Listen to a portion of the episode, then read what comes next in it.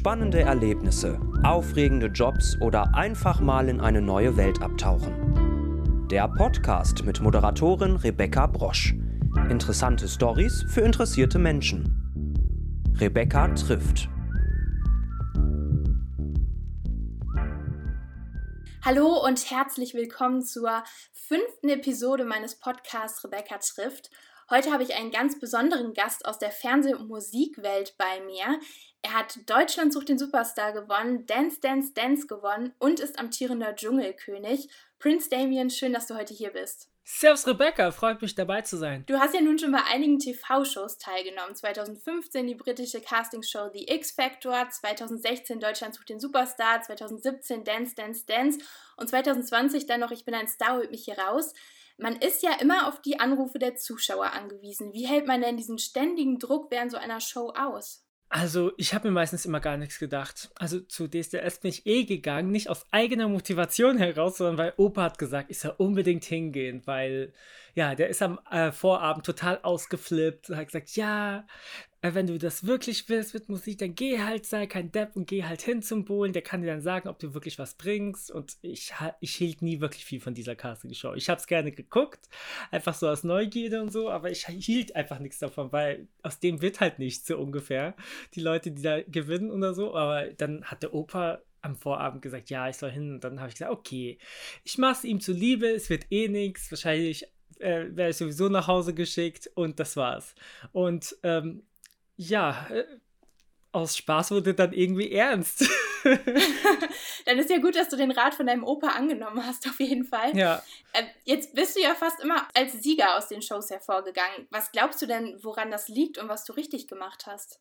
Ich habe gar keine Ahnung. Also ich weiß es nicht. Ich denke, ich habe mir halt echt nicht so viel Gedanken gemacht. Ich wollte halt immer so viel Spaß wie möglich haben. Und wenn ich auch bei der Sache bin, da bin ich halt nur bei der Sache, mache nicht andere Sachen nebenher wie Party oder keine Ahnung was.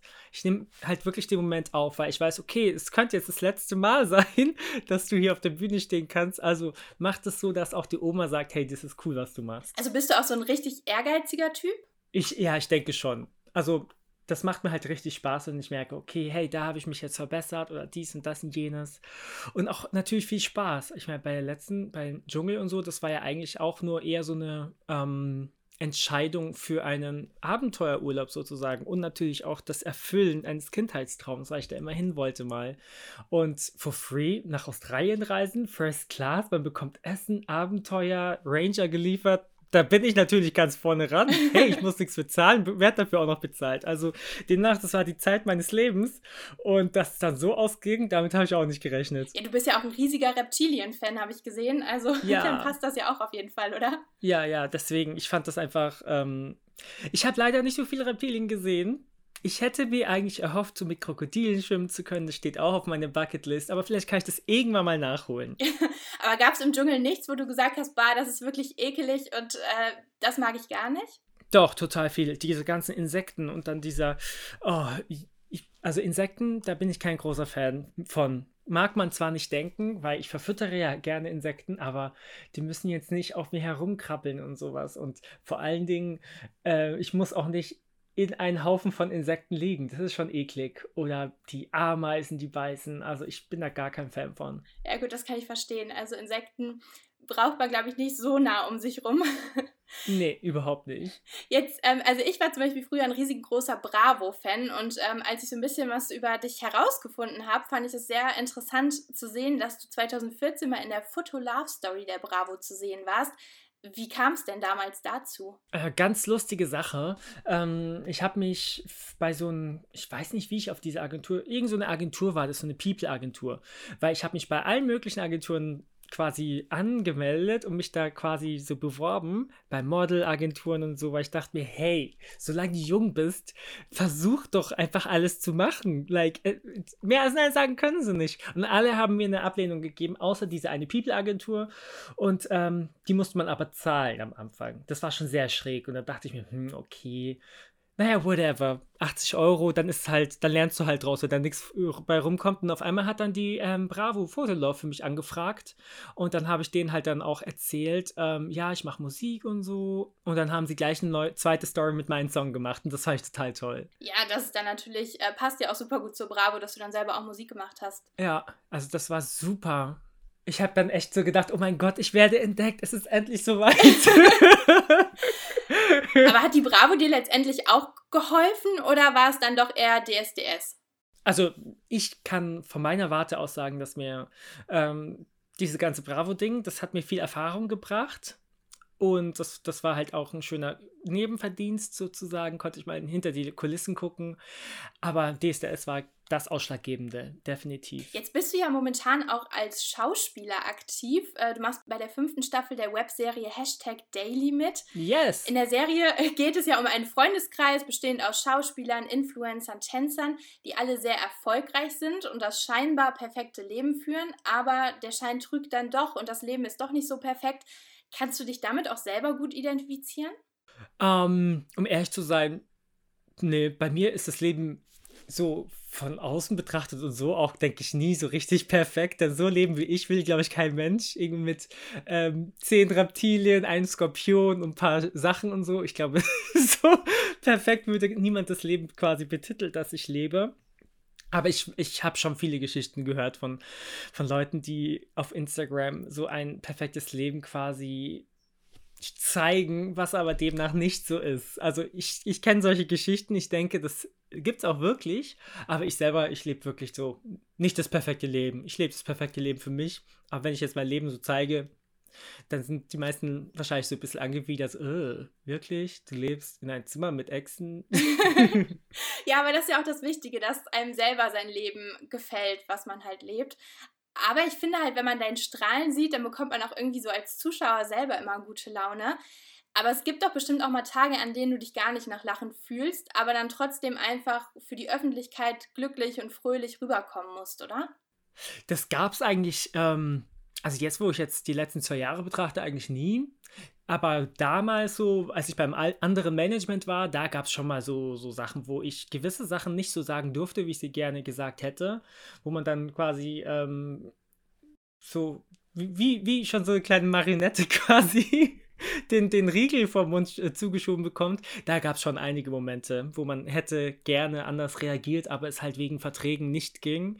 Aber ähm, sonst, seit ich da raus bin, bin ich total happy. Also und alles, wo ich lache, ist auch wirkliches Lachen. Das ist sehr, sehr gut. Das ist auch echt wichtig, dass man auch so sich frei fühlt, glaube ich. Ja. Und einfach das sagen kann, was man gerne sagen möchte. Bist du denn privat genauso, wie man dich jetzt hier sieht? Oder wie würdest du dich privat beschreiben? Also 0,0. Privat, ich bin, ich bin wie eine Achterbahnfahrt. Okay. also das äh, einmal gezogen, dann rasant runter und dann ist es ganz lange ruhig bei der Achterbahnfahrt ist ja auch nicht so, ist, man, man macht immer Looping, sondern die Anfahrt ist ja ruhig und dann gibt es eine Aussicht und so und auf einmal geht es ganz schnell und da ist dann Excitement da und das macht Spaß. Aber ich bin, ich bin wie so eine Achterbahn tatsächlich sehr ruhig. Ich genieße die Aussicht, ich rede nicht viel, ich mache gerne so vor mich her, herum und ähm, ja, ich bin, ich bin sehr introvertiert und lebe sehr zurückgezogen tatsächlich. Es gibt ein paar Trigger-Persönlichkeiten, da bin ich dann öfters oder noch länger so extrovertiert, wie ich jetzt beispielsweise jetzt mit dir bin. Aber sonst bin ich immer sehr, sehr ruhig privat. Ich glaube, auch wenn Menschen mich ähm, aus dem so Sendung oder so kennen und mich dann privat kennenlernen oder auch so freundschaftlich kennenlernen wollen, ähm, die sind dann meistens ganz geschockt, dass ich dann ruhig bin und eher so sehr, sehr konservativ, introvertiert bin. Das heißt, privat bist du eher ruhig und kannst einfach dieses ähm, Verrückte oder auch mal Ausgelassene dann mehr in der Öffentlichkeit ausleben. Also so als perfekte Balance quasi. Genau, so könnte man es auch ausdrücken. Ja, mega, mega gut. Jetzt hast du ja im Dschungel preisgegeben, dass du auf Männer und Frauen stehst. Und du hast damals halt auch erzählt, dass du noch nie einen Freund oder eine Freundin hattest. Hat sich das denn mittlerweile geändert? Leider nicht. Also ich tatsächlich hat mir auch äh, RTL bisschen unter die Arme geholfen. Die, die haben Dating ar arrangiert mit vier vier sage ich schon, mit 20 verschiedenen Leuten, Uh. Männer und Frauen. Und äh, da hatte ich wirklich das erste Mal in meinem Leben so die Auswahl, konnte ich auf einen Schlag so viele Leute kennenlernen.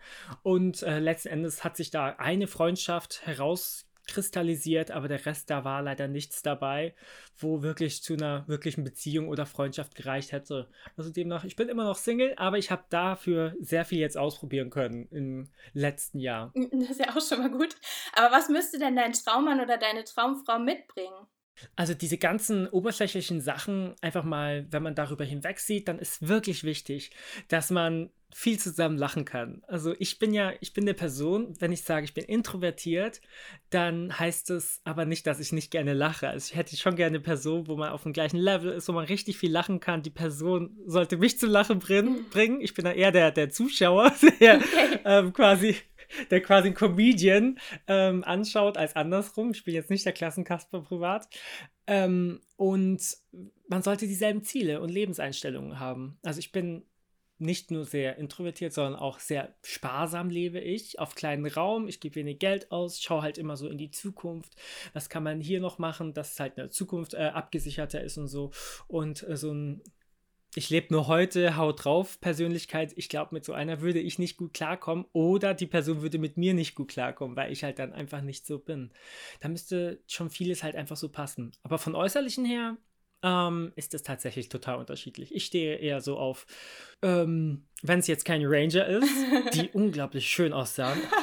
In Deutschland gibt es solche Typen nicht. Das ja, das hat man ja gemerkt, dass du die sehr attraktiv fandest. Ja, ich habe aber nicht gedacht, dass sie es ausstrahlen, weil die Kameras waren noch gar nicht an. Zumindest sah es so aus. aber nun ja. Ähm, ich habe ähm, bei, bei Männern mag ich eher so, die dürfen ruhig ein bisschen älter, ein bisschen behaarter, so rustikal sein. Ein kleiner Bauch ist auch nicht schlecht, behaart, also so, so halt so ein richtiger Bursche, so ein richtiger mhm. Mann. So, das, das finde ich toll. Ähm, wo man auch kuscheln kann. Aber bei der Frau direkt andersrum. Dann eher sportlich, zierlich, blond. Blond mag ich sehr. Mhm. Aber wenn es eine andere Haut, äh, Hautfarbe sage ich schon. Aber wenn es eine andere Haarfarbe ist, auch nicht schlimm. Kann man ja umfärben. Aber eher, eher so das, genau, genau. Geht ja. ja. heutzutage alles. Alles möglich. Ja, eher so das zierliche Mädchen. Mhm. Das, das wäre so meins. Wow, das sind ja totale Extreme dann, ne? Also entweder ein richtiger ja, Mann oder eine richtig zierliche Frau. Ja, Wahnsinn. ja, ich meine, wie, wie ist, wie, auf was für einen Typ stehst du? Ach, das ist äh, ganz unterschiedlich. Ich habe früher immer gesagt, ich ähm, stehe auf blonde Typen, so typische Kalifornien-Surfer-Typen. Aber irgendwie lande ich immer eher bei dunkelhaarigen. Und ich habe über die Jahre halt auch gemerkt, dass das Aussehen, klar, es muss passen, man sollte sich zu der Person hin, hingezogen fühlen, aber ich glaube, es ist halt einfach wichtig, dass man zusammen klarkommt. Das ist dass sehr man wichtig. zusammen lachen kann, aber halt auch sehr ernsthaft miteinander reden kann, weil ich finde, es bringt halt auch nichts, wenn immer nur äh, ja, man gut lachen kann, aber nie mal über die ernsthaften Themen reden kann, weil ich meine, zum Leben gehört halt beides dazu. Ja, das stimmt definitiv auch, ja. Aber dann äh, drücke ich dir auf jeden Fall ganz fest die Daumen. Die Traumfrau oder der Traummann kommt ganz bestimmt.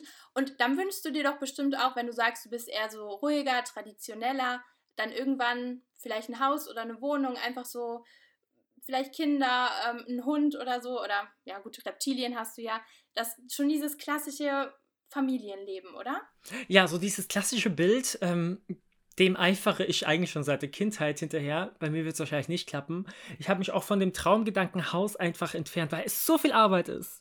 Das ist mhm. so viel Arbeit. Ich meine, ich bin ja auch im Haus groß geworden. Äh, Landkreis Starnberg hat, haben wir immer noch ein Haus, quasi Familie. Meine große Schwester wohnt drin. Ah, du musst Rasen mähen, du musst ähm, draußen Laub brechern, du musst ähm, im Winter Schnee scheffeln. Und wenn du unterwegs bist, müsstest du jemanden anstellen. Und ich bin Frugalist, ich mache sowas nicht, ich mache es dann selber, bevor ich dafür irgendwie zahle.